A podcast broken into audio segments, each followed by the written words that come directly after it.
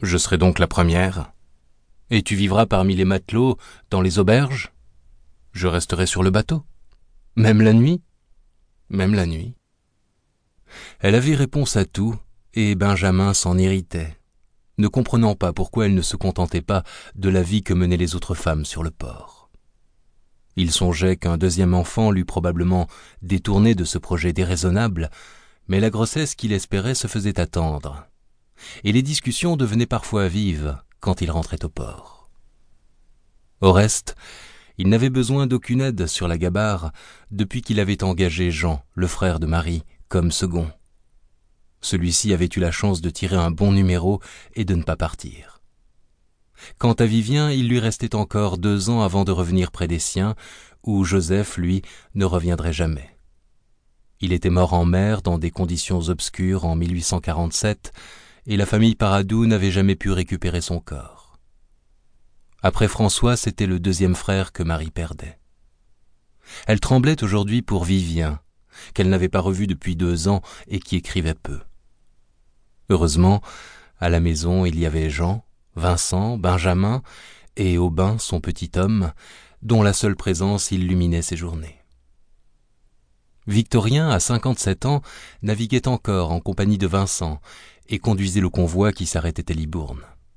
Chaque été, il partait avec Benjamin dans le haut pays afin de passer les commandes de bois pour l'année à venir. Il perpétuait ainsi le premier voyage effectué côte à côte, dont le souvenir brasillait comme un feu qui refuse de s'éteindre. Là-haut, Ambroise de Bord était mort, foudroyé sur son plateau un soir de septembre. Son fils aîné, Henri, lui succédait, avec la même autorité et le même amour pour les arbres sacrés. La disparition d'Ambroise de Bord avait affecté Victorien plus qu'il ne l'avouait. Lui-même, depuis quelques semaines, se sentait là et rentrait épuisé des voyages à Libourne. À tel point que la semaine passée, pour la première fois de sa vie, il n'avait pu repartir avec ses hommes. Elina, inquiète mais ravie, l'avait gardé près d'elle, fidèle à son image, à son destin. L'âge n'influait ni sur son caractère ni sur sa santé.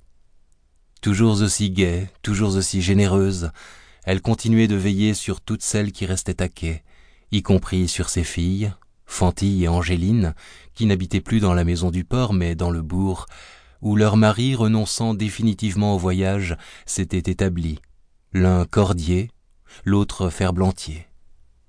Ainsi, pendant ces cinq années, malgré les accidents inévitables sur la rivière, malgré les deuils et les dangers, les familles Donadieu et Paradou avaient-elles vécu honnêtement, tout en parvenant à épargner quelque argent?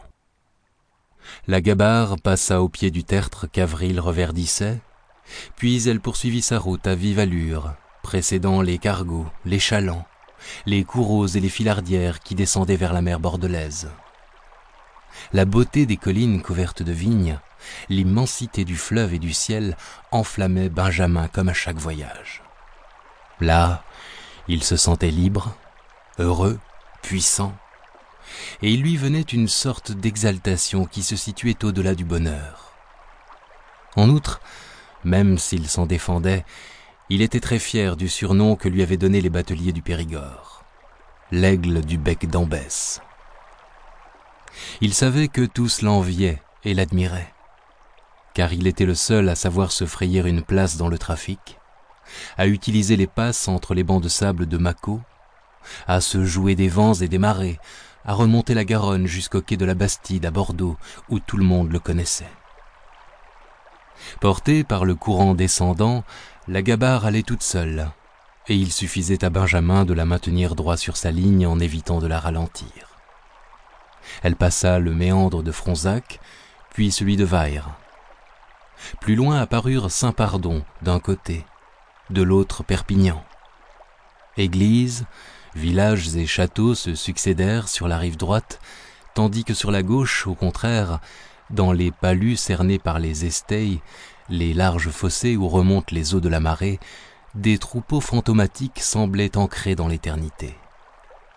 Les rives étaient hérissées de mâts portant le rond, ce filet que les pêcheurs laissaient choir dans la boue avant de remonter les lamproies, les aloses, les anguilles ou les truites.